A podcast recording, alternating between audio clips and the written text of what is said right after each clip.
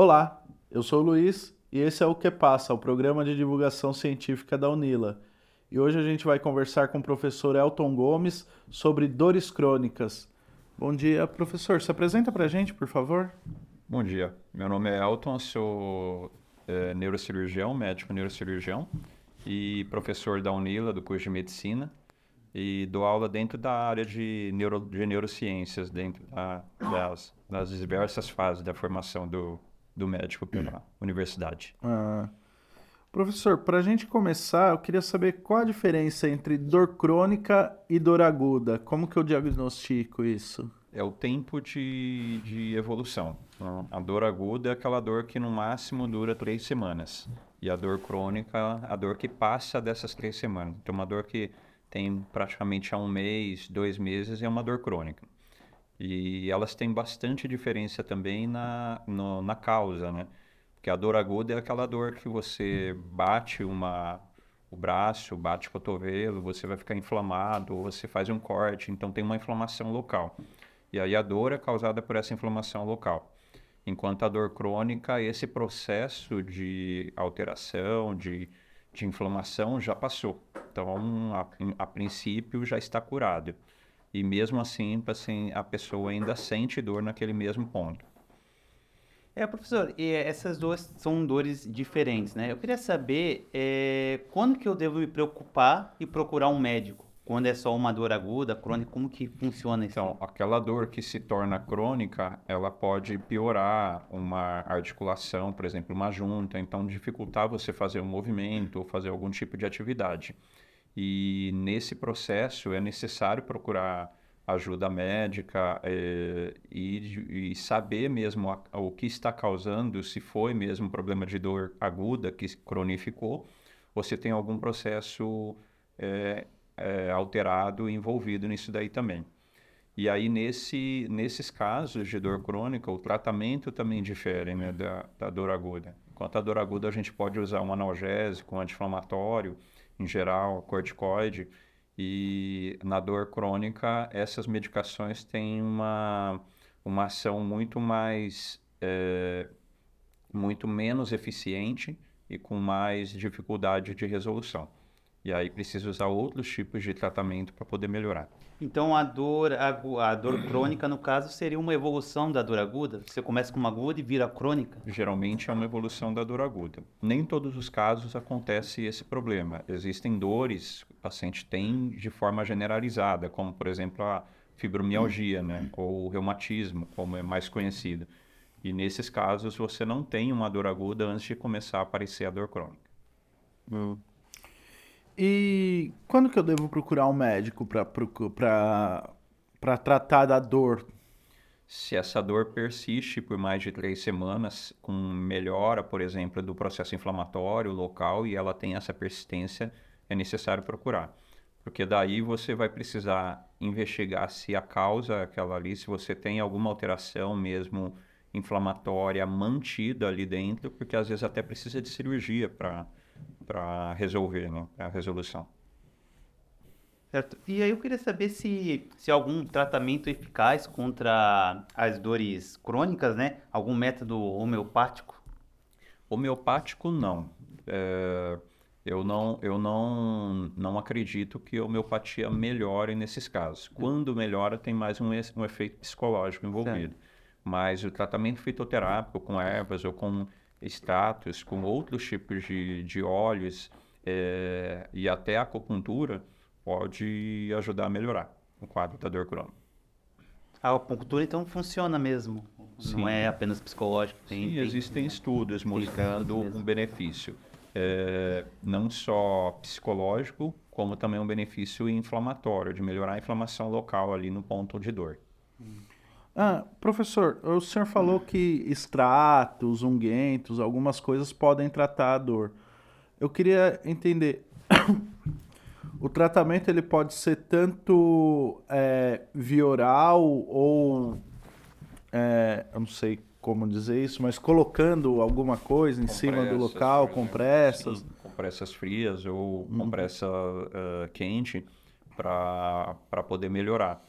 E, e, nesses casos não são só as medicações que a gente tem na vendidas na farmácia. Outros tratamentos também podem ajudar bastante. É, como eu falei, né, os, as medicações mais naturais, são os fitoterápicos, também podem ajudar. E existem hoje pesquisas, né? A gente pesquisa hoje dentro da universidade no laboratório de cannabis medicinal e, e ciência psicodélica ali do, dentro do, do curso, é, o tratamento com, com cannabis mesmo, com canabinoides para o benefício para os pacientes com dor crônica. E a gente mostra um benefício. Essa ia ser a minha próxima pergunta, porque quando eu me mudei aqui para a região, é, eu descobri, é, em São Paulo a gente não, não tem esse costume, mas aqui na, na região sul, é, eu descobri, não sei se é só aqui, se existem em outros lugares, mas as pessoas fazem um, eu não sei se eu posso chamar de infusão, mas eles colocam cannabis no álcool, álcool 70, né? Sim. E deixam ali curtindo e usam isso para o tratamento de dor. É, vocês estudam esse tipo de, de aplicação no, no laboratório de cannabis aqui da Unila? E se estudam, já chegaram a algum resultado? Funciona, não funciona? Ainda estamos então, o benefício dos ingüentos que a gente acaba colocando, essas compressas mesmo com, com, com álcool, com, com cannabis, eles têm um benefício, mas mais até pelo álcool, que tem esse efeito também de, de melhorar um processo inflamatório, igual quem tem dor de garganta, colocar um lenço com álcool, isso daí pode ajudar, ou em locais onde teve um entorse ou teve uma batida mesmo, que está inflamado também, esse benefício tem mais pelo álcool do que pelo cannabis, porque a, as, as substâncias da cannabis, a maioria delas acaba sendo destruída pelo, pelo álcool. Então não tem um benefício tão grande. A melhora nesses casos geralmente é pelo tratamento oral. Então o óleo de cannabis mesmo pode ter benefício no, no tratamento, não só da dor crônica, mas na dor aguda também. Aproveitando que você está falando de mitos, né? É, tem ultimamente, né, no meio do, do esporte, aquela fita colorida que os atletas usam. Aí alguns dizem que é placebo, outros dizem que funciona. Você sabe se existe alguma realidade naquelas fitas? As fitas elas têm um benefício pelo é, por, por, por diminuir um pouco o estiramento da musculatura naquela região e diminuir o efeito que a articulação sofre também de, de estirar. E ela está inflamada né, naquele ponto. Então isso acaba levando a um menor estiramento aí o, o, a pessoa sente menos dor e o processo de recuperação da inflamação é mais rápido. E aí, aproveitando um outro mito também, que é que as mulheres sentem é, menos, ou menos dor ou aguentam mais a dor do que o homem. Isso é uma realidade ou não? Na, é, uma, é uma realidade no, no, no, processo de dor, porque a mulher ela, ela é mais preparada até para a dor até do parto, tudo, e é uma dor muito forte.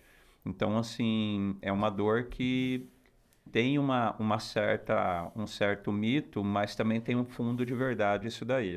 O homem ele aguenta menos as dores, mas é muito subjetivo, porque hoje a gente não tem nenhum tipo de material ou nenhum tipo de aparelho que consiga medir o grau da sua dor. A, sua, a, a dor que você sente, quem vai me dizer que é a pior dor ou a nota que você vai dar seria você. Então, esse é um grande viés até que existe nas pesquisas científicas. Né? A gente não tem hoje uma forma objetiva de graduar a dor, de saber se a dor mesmo é uma dor muito intensa ou uma dor muito fraca. Mas, mas o, existem, por exemplo, relatos até de, de homens que sentem a dor do parto. Vem a mulher sentindo a dor, então eles sentem também essa mesma dor, e é uma dor muito intensa. E eles aguentam essa dor também junto com, com a mulher.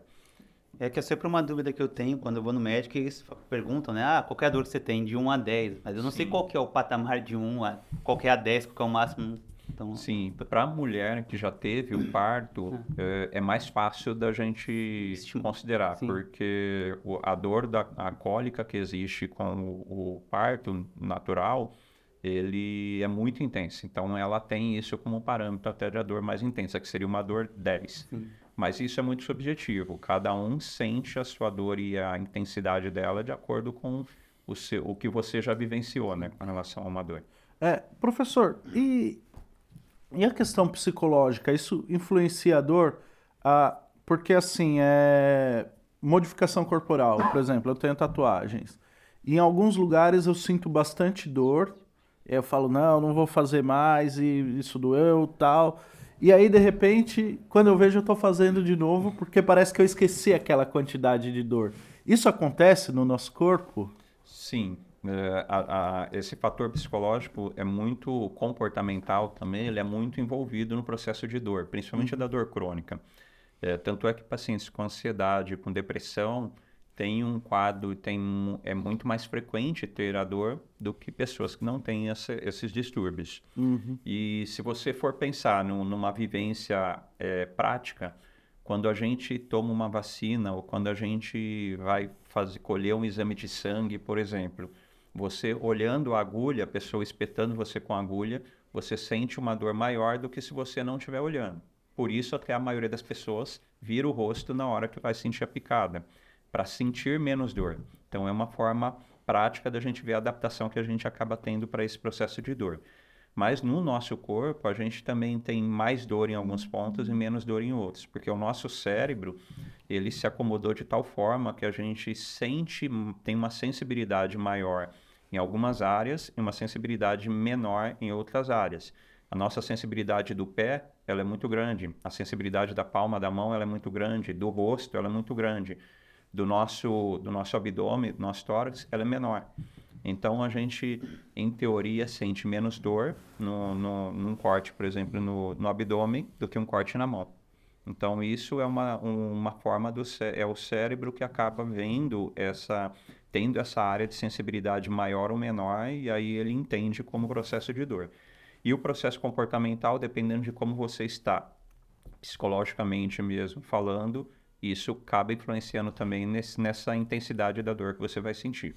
É, o, o senhor falou né, que em alguns casos o marido sente a dor do parto da mulher. É, existem estudos é, que consigam explicar para a gente essa ligação, porque parece ser uma ligação psicológica ali de ver a, a, pessoa sentindo dor e sentir aquela dor. Existem estudos que. Sim, é, tanto é que quando você narra, por exemplo, numa pessoa que tem mais sensibilidade à dor, você narra um evento, por exemplo, eu vou descrever uma cirurgia, só um corte na pele, como que eu vou fazer? A pessoa sente essa dor. Então, isso é relação psicológica, porque a, área do cérebro responsável por essa parte comportamental tem uma interação com a área da sensibilidade. Então, isso, a pessoa não sentiu, não teve corte nenhum naquele ponto, mas ela, imaginando esse corte, ela já sente essa dor. Então, isso é um processo de. de, de por isso que a gente vê que o, o, o psicológico está envolvido com a dor, e principalmente na dor crônica. É, professor, eu queria saber se existem diferentes tipos de dores, ou é só um tipo, e quais são as características que se tiverem né, outros tipos? Bom, a dor ela é uma só. A gente tem vários tipos de sensibilidade. Né? A pessoa ela pode sentir um formigamento, um adormecimento ou uma queimação e isso ser relatado como dor. Mas isso são sensibilidades diferentes. Mas a dor mesmo em si é um processo e o local onde ele é ativado na nossa o, o nosso receptor na própria pele hum. ou na mucosa, no, em algum órgão que a gente tenha, ele o receptor ativado é sempre o mesmo a dor. E por que quando a gente está praticando algum esporte, né, por exemplo, futebol, na hora a gente não sente nada e aí depois a gente, à noite você vai sentir a dor ali da lesão, alguma coisa. Por que, que acontece isso com o corpo? Sim, porque além do fator psicológico, a gente tem um fator que é um outro, uma outra parte do nosso sistema nervoso, que é o sistema nervoso autônomo, que é quem dá, quem faz a liberação de adrenalina no nosso corpo. Hum. Então, a adrenalina em si, o nosso, o nosso sistema nervoso simpático envolvido, ele acaba diminuindo esse processo de dor. Então, quando a gente está naquele processo de luta ou fuga, né, que é essa essa adaptação que a gente tem, que a gente acaba o coração acelera mais, a pressão sobe um pouco mais, a pupila dilata, tudo isso daí é o processo de que a adrenalina está sendo jogado para a gente, para a gente fugir ou para a gente lutar. E nesse processo diminui também o limiar da dor. Então a gente acaba uma dor, a gente precisa ter uma dor muito forte ou um, um receptor ser ativado muito fortemente para a gente perceber essa dor lá no nosso cérebro. E aí é por causa dessa, dessa modulação do sistema nervoso autônomo. Então, a... tem vários fatores. Então, o psicológico está envolvido e o sistema nervoso autônomo também está envolvido nisso. E a dor é essencial para a vida, né? Apesar de ser uma coisa ruim, é uma coisa que Sim. beneficia a, a nossa vida, né? Sim, porque existem pessoas que têm é, algumas deficiências genéticas em que é, tem deficiência nesses receptores de, de, de dor. Então, a pessoa não tem receptor ou ele é mal conectado no nosso cérebro. Imagina você não sentir dor. Então, você se machuca e vai, corta um dedo ou corta uma perna. E isso, a dor é necessária para a gente se proteger. Né? E sem isso daí, as pessoas se machucam muito e até morrem por causa disso. Você não consegue definir bem o que você, qual a sua tolerância. O seu corpo pode não aguentar, né? Mas o- a dor, você não sentindo, você não sabe qual que é esse limite. Ah, professor, o que, que é dor somática e dor vi- visceral? São alguns tipos de dor que a gente sente. A somática é a dor que a gente sente na pele mesmo. A visceral é aquela dor que é mais difusa, então geralmente um órgão. Você sente uma cólica intestinal, você sente uma dor de uma gastrite, o próprio infarto. Então você sente, só que são dores que a gente, as dores viscerais, a gente acaba tendo uma dor que a gente chama de referida. Porque a, a gente não fala, meu coração está doendo, o meu peito está doendo. Então você sente na pele isso daí. E é um, uma falha que a gente acaba tendo, que é uma. a- o- ocorre como se fosse um, um fio encostando no outro. O fio que é responsável pela sensibilidade da pele, ele passa muito próximo que é responsável pela sensibilidade do coração. Então, se eu estou tendo um infarto, necrosou o tecido ali no, no coração, esse receptor do coração está sendo ativado. Mas como ele está encostado no receptor da pele, acaba levando a uma, uma ativação do receptor da pele. Então, por isso que eu sinto dor no peito ou dor no braço esquerdo. É um sinal típico de dor do infarto. A dor de cabeça, no caso, é, é o que? É somático ou visceral? Ela é somática. Ela é somática. É uma dor somática. Eu queria saber os fatores que desencadeiam as pessoas a terem as dores crônicas, né? Os fatores. Isso. Bom, primeiro que é a pessoa acabou tendo uma, uma esse processo inflamatório da dor aguda acabou ele persistindo por mais tempo. Então a pessoa mantém uma inflamação naquela região. Então, por exemplo, ele machucou jogando tênis, por exemplo, machucou o cotovelo, né, que é uma coisa muito comum ao ombro. E ele no dia seguinte ele foi jogar de novo, ele foi fazer esporte de novo, machucou de novo. E ele mantém esse processo inflamatório de dor e mantém o movimento do cotovelo, o movimento do ombro. E aí começa a ter uma inflamação que vai ficando o tempo todo. E isso passa de um mês e começa a ter uma inflamação crônica. Isso acaba fazendo com que eu tenha eh, eh, um quadro de adaptação e os receptores de dor vão continuar sendo ativados aqui no ombro, aqui no cotovelo e mandando informação para o cérebro de que aquilo é dor, de que é para manter aquela dor, porque eu preciso tratar. E aí, por isso, mantém esse tipo de, de problema da, da dor que acaba cronificando.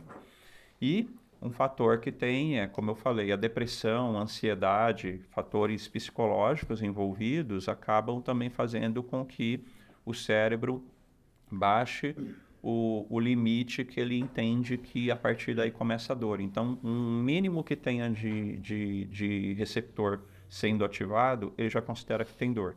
Então, aí a pessoa sente mais esse processo. E, e a dor crônica, ela, ela tem um tratamento, mas eu posso me livrar dela ou vou viver com, com ela a vida inteira? Pode, a gente pode se livrar dela, sim.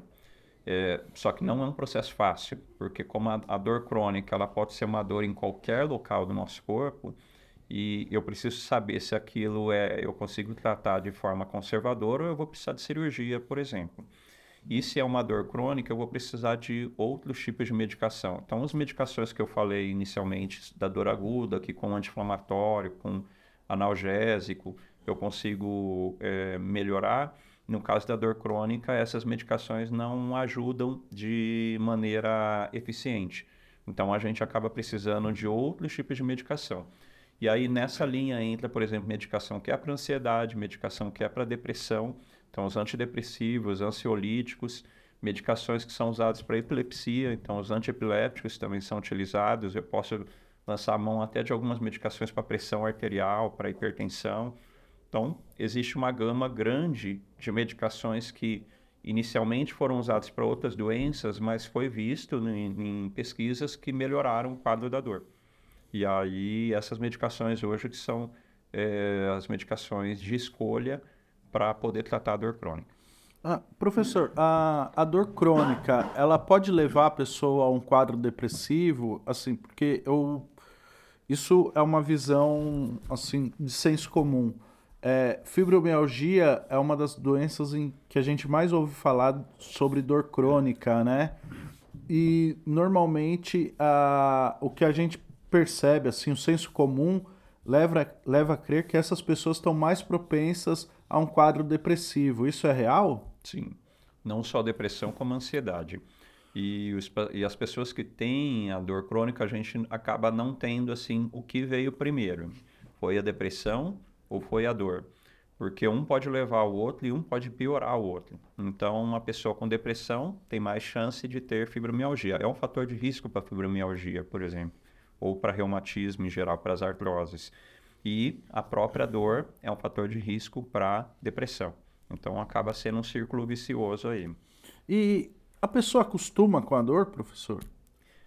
Algumas se acostumam e até assim faz parte da vida dela sentir dor. Então, mas isso não é o normal. É, mas o fato de tá dor, ter dor sempre e já ter tentado vários tratamentos, às vezes assim por 10, 15, 20 anos, e nunca ficou sem dor, a pessoa se acostuma com isso. Mas não é o normal. O que a gente precisa é sempre lançar mão de, de novas, novos tratamentos para, a dor. Eu vejo bastante é, ex-jogadores de futebol falando que passaram a vida inteira deles com dor, né? Eles param, continuam com a dor e, e vivem com a dor porque não tem mais o que fazer, né? Sim. Então você meio que se acostuma com essa, com essa dor e tem que levar para para a vida inteira, né? Mas isso é uma questão do cérebro de se adaptar, né? Sim, é uma questão do cérebro se adaptar se, e às vezes assim ele, ele fazendo, por isso que no quadro da depressão, você tratando bem a depressão e a ansiedade, a pessoa acaba tendo mais coisas para fazer e ela assim se sente motivada para fazer outras coisas. Então ela acaba colocando a dor como segundo plano. É como se a gente precisasse se concentrar para estudar e tem uma música lá fora e se eu ficar, se eu me concentrar bem, a música eu nem vou ouvir mais ela. E a dor é a mesma coisa. Então, se a gente se concentra para fazer alguma coisa, às vezes a gente nem percebe que está sentindo a dor ainda. Então, é uma adaptação que a gente consegue fazer. E isso está relacionado com a parte psicológica. E quanto à alimentação, ela interfere no processo de cura da dor? Como qual alimento, eu devo evitar algum tipo de alimento, eu devo dar preferência a algum tipo de alimento? Sempre dá preferência ao alimento que tem mais vitaminas, sais minerais, tudo que ajudam na recuperação e na diminuição do processo inflamatório. Hoje, os produtos que a gente tem mais industrializados, ultraprocessados, né, que a gente vê, eles é, aumentam um processo que a gente chama hoje, que é, aumenta a população com obesidade, com diabetes, com hipertensão, a síndrome metabólica. E nessa síndrome metabólica é um processo inflamatório em global. E isso acaba levando a um processo de dor também, porque é um processo inflamatório a dor. E você fazendo uso desse tipo de alimentação, você acaba piorando mais ainda. Então, você fazendo uma alimentação mais balanceada e mais natural, longe desse tipo de medicação com muita gordura, é, você acaba melhorando esse processo inflamatório do seu corpo. E como que a fisioterapia pode ajudar nesse tratamento para dor?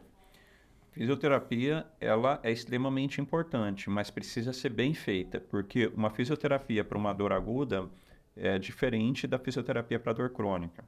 Por exemplo, a fisioterapia que a gente acaba é, precisa fazer com um, a cinesioterapia e a, a fototerapia, que você coloca calor num local, por exemplo. Essa é uma fisioterapia boa para um quadro de dor aguda. E a fisioterapia que você faz estimulação, aquela famosa, o famoso choque né, que a gente tem também na fisioterapia, elas são boas para dor aguda, para o processo inflamatório local, para você melhorar aquela inflamação. Na dor crônica, ela já não vai ter uma, ela tem uma limitação maior. Então, a melhora nos pacientes com dor crônica é com alongamento, com um fortalecimento muscular mesmo, que você vai diminuir a, a sobrecarga em cima das articulações, em cima das juntas. E isso acaba melhorando o processo da dor. E, professor, e quais os medicamentos que são mais comuns para o controle da dor? Então, para dor crônica, antidepressivos, ansiolíticos, antiepilépticos são, são os principais aí, medicações que a gente tem. E hoje, nos pacientes com dor refratária, já tentaram de tudo, a gente acaba. Eu, eu tenho experiência, principalmente, e existem alguns estudos mostrando o benefício dos extratos de cannabis também, os óleos de cannabis, porque melhoram o processo da dor e um processo de ansiedade leve também. Então, ele ajuda nas duas coisas, não só no quadro já inflamatório local, mas no quadro é, dentro do cérebro. No, no caso do, dos óleos essenciais, dos óleos de cannabis, é, já foi verificado algum efeito colateral? Efeito colateral é como qualquer outro tipo de medicação. Medicação, os fitoterápicos que a gente tem, ele pode ter efeitos colaterais. É, mas o que se viu com relação aos extratos de cannabis é que eles podem ser usados em doses muito baixas, então com menos efeitos colaterais. Mas o principal efeito colateral hoje do óleo de cannabis com relação a, a isso é diarreia, é quadro de sonolência, pode ter quadro de dor de cabeça por causa do uso ou tontura, mas são bem raros esses eventos e geralmente com doses bem mais altas. É, tem algumas pessoas que depois pegaram Covid, dengue, acabam relatando que acabam sentindo mais dores causa sequelas da doença. Por que, que essas doenças acabam acarretando esse, esse tipo de sequela? Tanto pelo fator envolvido no sistema nervoso central, então tem uma, por exemplo, o COVID teve um quadro muito, muito grande de inflamação no cérebro sendo causado por ele. E, e, é, e, na dengue também pode ter uma inflamação no, no, cérebro, a gente tem um quadro de encefalite e tudo causado pela dengue. E isso pode desenvolver um quadro de, de dor crônica também. É mais comum na chikungunya um quadro de dor articular. Então, o paciente ficar com artrose crônica por causa de um processo inflamatório ali. Então, é uma reação cruzada, né? O, o, o vírus, ele produz proteínas e, os, e o nosso organismo acaba tentando hum, matar esses vírus produzindo então anticorpos contra essas proteínas. Só que o problema é que o nosso corpo também tem essas proteínas em alguns lugares. E aí ele acaba mandando então anticorpos que acabam destruindo essas proteínas no chikungunya, por exemplo, que está na articulação. Então acaba tentando destruir proteína ali. E aí isso acaba levando a um processo inflamatório crônico que causa dor. Professor, além das famosas dores do coração, quais são as principais dores que o, que o ser humano está suscetível? As principais dores hoje que a gente tem crônicas é dor de cabeça, que é uma das mais comuns até né, do, do processo. É mais comum em mulheres, por exemplo, tem muitos fatores hormonais envolvidos com isso daí. E, e, fator genético também. Então, pais que têm dores de cabeça, têm, têm enxaquecas, por exemplo, têm mais suscetibilidade o filho a ter e, e a dor lombar, as lombalgias crônicas também, que a gente, é, principalmente pelo fato de ter muito hoje o sedentarismo. Então, as pessoas têm uma musculatura das costas muito fraca.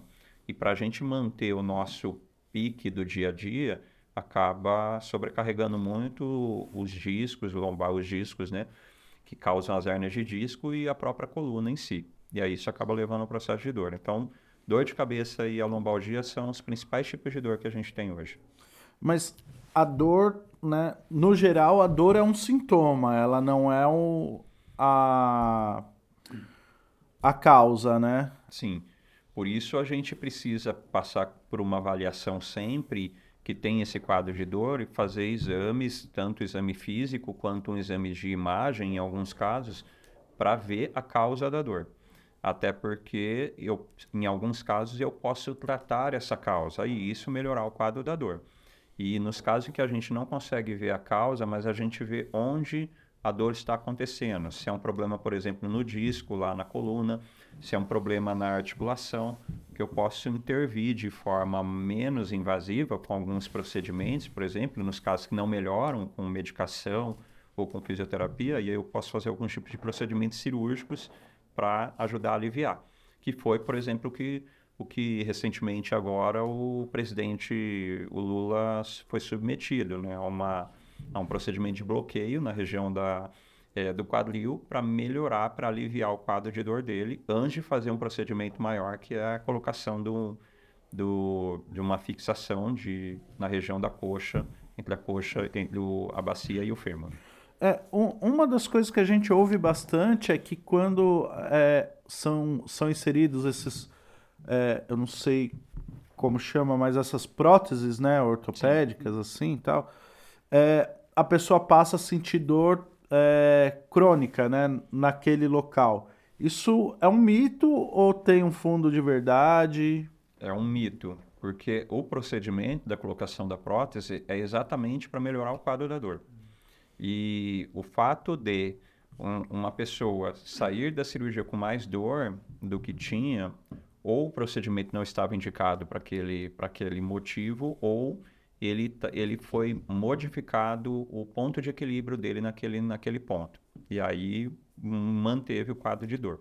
Mas é, fazer esse tipo de cirurgia para colocação de prótese é para melhorar o quadro da dor. Então, é um dos procedimentos que se Esse aí eu vou até hum. avisar minha mãe que ela não quer pôr a prótese porque ela fala que vai aumentar ainda mais a dor dela no, no joelho e tal. Aí ela trabalha Sim. com outras pessoas da idade dela e todos falam que pioraram. Falar, não, então é, é, mentira, é meio que uma mentira deles. Sim, é, porque é para melhorar com, com, com, o procedimento. É. E aproveitando que você falou de dor de cabeça, eu queria saber, por exemplo, a dor de cabeça é meio que comum, todo mundo tem, vai lá, toma o remédio, Doril, passa. Mas quando que eu eu tenho que começar a me acostumar, a me acostumar não, a entender que aquilo ali pode ser uma dor crônica e procurar um médico e não ser uma coisa rotineira. Sim, é, tem pessoas que têm essa dor rotineiramente, né? Ah, uma vez por semana ou uma vez a cada duas semanas sente uma dor de cabeça. Então, uma dor típica, clássica da enxaqueca, né? Uma dor de cabeça que pode ser ela migrar de um lugar para o outro. Então, hoje está do lado direito, amanhã está do lado esquerdo, está na parte de trás, está na parte da frente. Cada dia está num lugar diferente e ela começa a fazer abuso de, de medicações. Então, da de pirona, do paracetamol, tem sempre ali para poder utilizar. E, e, esse uso abusivo dessas medicações podem provocar alterações em outros órgãos. Por exemplo, o uso de anti-inflamatório pode causar problema de pressão alta, alteração do funcionamento do rim, gastrite, úlcera de gástrica, então pode causar outros problemas. E aí o uso contínuo, ou seja, mais do que duas, três vezes na semana tem dor e precisa usar essas medicações, esse paciente ele precisa passar por uma avaliação para usar alguma dessas medicações para dor crônica, porque a dor está crônica e o, o abuso dessas outras medicações pode prejudicar o, o, o funcionamento e o equilíbrio do organismo. É, isso, isso que eu queria perguntar também, professor, porque assim, como a dor é um sintoma, né, ela não é a causa, é, a gente nota que algumas pessoas tem sempre na bolsa ali e se automedicam principalmente com analgésicos. Isso pode causar o risco de estar tá mascarando um problema maior. Por exemplo, a pessoa está sempre com, com uma dor de estômago ali e está sempre, ah, não, vou tomar um, um sal de fruta, vou tomar um, um esomeprazol, vou tomar algum remédio assim que vai mascarar aquela dor, vai vai é, tratar aquele sintoma da dor, mas pode mascarar um problema maior, uma gastrite, um. Sim, pode mascarar. E é aquilo que eu falei no, no começo até. Pessoas que têm deficiência genética de, de receptor de dor, então não sentem a dor, não sabem o limite de parar. E o fato de você estar tá usando e abusando de analgésicos, você não sabe a hora de parar também, e porque você não está sentindo mais a dor. Só que é um processo que vai acabar levando você a outros problemas, né? E, e imagina que você tem um, um prego que está enfiado no seu sapato. Você sabe que tem aquele prego, ou você nem imagina que tem, mas você sente a dor no pé toda vez que você pisa. Então você toma uma medicação para isso e você continua a andar normalmente, porque você não está mais sentindo dor ali no pé uma hora esse prego vai enfiar no seu pé e fazer um, um machucado, uma ferida ali. Então isso e vai causar uma inflamação que pode infectar, que pode e piorando, então vai virando uma bola de neve e piorando mais ainda o processo. Assim como todos os analgésicos, apesar de eles parecerem ser muito bons, você tinha perguntado até sobre o estado da cannabis dos efeitos colaterais. Os analgésicos têm muito mais efeitos colaterais do que a cannabis. E, e por exemplo, só para dar um exemplo bem clássico a gente tem o Tilenol, que é o paracetamol, ele pode causar é, uma hepatite fulminante. A pessoa toma o paracetamol, dependendo da dose que ela toma, ela morre, porque faz um quadro de insuficiência hepática aguda e que é irreversível. Então, tudo isso daí é, é, é perigoso, essas, esse processo de automedicação e de abuso dessas medicações. Eu fiquei preocupado, eu tomei dois Tilenol de 750 ontem, porque eu tava morrendo de dor de cabeça. Podia ter literalmente morrido. É, eu preciso de uma dose um pouco maior para você, mas É... É, eu, eu queria fazer, a gente tinha falado lá atrás sobre a questão do, do atleta jogando bola, se machuca, tá quente, não sente a dor, né? Sim. Mas quando é o ambiente, não a pessoa, tipo, num frio, parece que se cai, sente mais dor do que no verão. Por que que isso acontece? Porque a gente tem uma, a nossa musculatura tá mais, tá mais fria, hum. então você não tá hum. com ela tão relaxada, você tá mais tenso. Hum. A circulação de sangue tá mais em regiões mais que são mais é, nobres, que precisam mais. Então, na nossa articulação e na nossa musculatura, você tem uma, uma, uma menor circulação de sangue também. Então, tem menos oxigenação.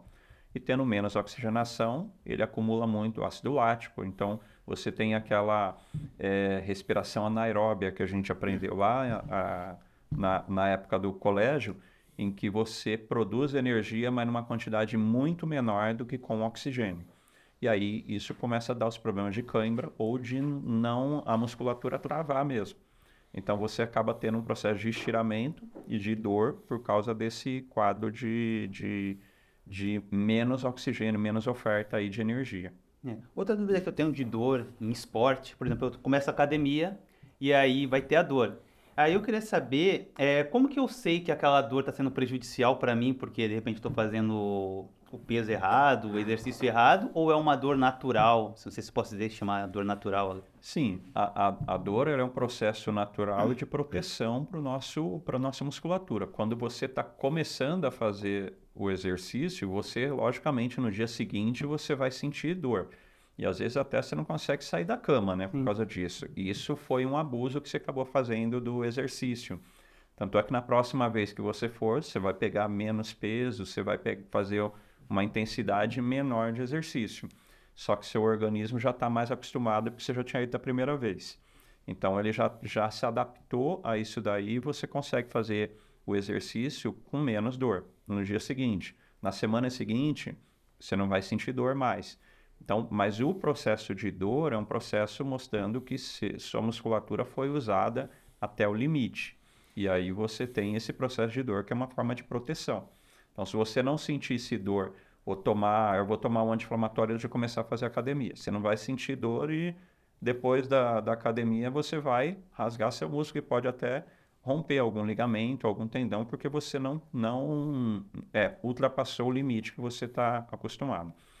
Por isso até que os atletas é muito comum eles terem esse processo de é, rompimento de ligamento ou alguma, te, alguma, alguma lesão muscular e tem que ficar um tempo afastado porque o limite deles é suplantá-lo. É, na década de 90, 80, ali no futebol, eles faziam bastante filtração, né, para poder jogar, né? E aí Isso, iam... era infiltração de anti-inflamatório e, e corticoide. E é. isso acaba levando a esse processo de ele não sabe o limite, porque ele consegue fazer sem dor. E aí diminui a carreira também do, da pessoa, Sim. né? No caso. Ah, e, e é, isso tem alguma ligação com ganho excessivo de peso, né?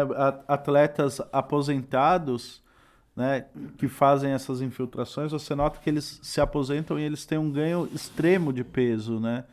Por conta desses corticoides? Ele, na verdade, até a alimentação também, porque ele está acostumado é. com a alimentação também, é, mais, com mais calorias. E se ele parou de fazer atividade física, assim como a gente também para de fazer atividade física, você está acostumado a comer a mesma coisa que você comia quando você fazia atividade física. Você vai acabar engordando. E, e, o uso do corticoide ele acaba dando um processo mais agudo. Então, naquele tempo, ele vai ganhar muita, muita água, então vai acumular, vai inchar por causa disso. E, mas você vê os atletas eh, profissionais, eles têm mesmo a carreira curta por causa desse processo, porque o corticoide ele diminui a inflamação local por um tempo, mas depois, se você ultrapassou esse limite, a inflamação vai ocorrer mais para frente. Então, você vai ter esse processo de dor crônica que vai surgir ali naquela região. E na articulação, como a gente abusa, começa a dar muita artrose nessas regiões. Então, em joelho, em ombro. E quanto mais ele pressiona a continuar o esporte, mais vai aumentando a dor. Não tem um limite para dor. Tipo agora o caso mais recente do Soares, que Sim. tem dores crônicas no joelho. Então, quanto mais ele jogar, mais e vai aumentar mais cada vez a dor. Ele vai aumentar a dor. Quanto que, não sei se dá para traçar uma porcentagem, mas o quanto que a dor é psicológica e o quanto que a dor é, não sei como eu posso dizer, é física. física é. Então, esse não é um processo que a gente, como eu, como eu falei anteriormente, a gente não tem um aparelho que meça isso dali. O que a gente consegue ver hoje é que, fazendo alguns exames, por exemplo, de ressonância magnética funcional, ou seja, a pessoa está sentindo a dor naquele momento ou é feito algum estímulo para ela sentir dor, uma área do cérebro específica é ativada, que é a área da sensibilidade que a gente tem no, no nosso cérebro. Só que além da área da sensibilidade, outras áreas também são ativadas no, nesse processo, que são as áreas pré-frontais, que são áreas do comportamento. E outras áreas também no nosso, no nosso hipotálamo, por exemplo, que é onde está o nosso sistema nervoso autônomo, que é quem libera adrenalina e, e tem essa, essa, esse balanceamento entre o sistema simpático e parasimpático. Então a gente vê que é um processo muito complexo. Se for só da dor física, seria só essa área da sensibilidade lá atrás no cérebro, na região parietal. Mas a dor psicológica estaria mais relacionada com região pré-frontal. Na dor, quando a pessoa sente a dor, ela tem ativação em todas essas áreas, de um menor ou maior quantidade. Então, mas a gente não tem nenhum aparelho que consiga modular isso aí. Ah, não, ele sentiu, essa dor que ele sentiu era 80% psicológico e 20% físico, a outra, isso a gente não consegue definir. Por isso que a intensidade da dor é um fator muito subjetivo e cada um tem o seu. E a dor é só um, um sinal do sintoma, né? Tem aquela expressão, tô morrendo de dor. Ninguém morre de dor, né? Sim. Né? Exatamente. Às vezes morre de dor, né? A dor do infarto, a pessoa pode morrer, mas morreu por causa do infarto. Mas não por causa da dor. Não por causa da dor. A dor é um sinal de proteção para procurar ajuda. Professor, eu queria agradecer sua presença, né? Dizer que foi muito esclarecedor esse, esse programa. E se o senhor quiser falar mais alguma coisa, achou que faltou falar de algum tema? Foi abordado tudo, até, principalmente assim, mas o, o que é importante a gente saber que a, a dor passou de um, de um certo tempo, eu mantendo essa dor, deve procurar ajuda para fazer o melhor tratamento. Às vezes são medicações diferentes dos analgésicos que a gente está acostumado a utilizar e tratamentos outros como fisioterapia, terapia ocupacional, que podem ajudar bastante nesse processo, hidroterapia. E, e nos casos em que não tem uma melhora, às vezes tem necessidade de algum tipo de intervenção cirúrgica. Mas é, é muito importante saber, teve um prolongamento nessa dor, deve procurar ajuda aí para não, não sofrer com isso. Eu queria agradecer a presença do professor Elton Gomes, agradecer a você que assistiu, pedir para você não esquecer de deixar o seu like, ativar as notificações, se inscrever no canal e se tiver alguma dúvida, escrever aqui na caixa de comentários aqui embaixo. Obrigado e até semana que vem.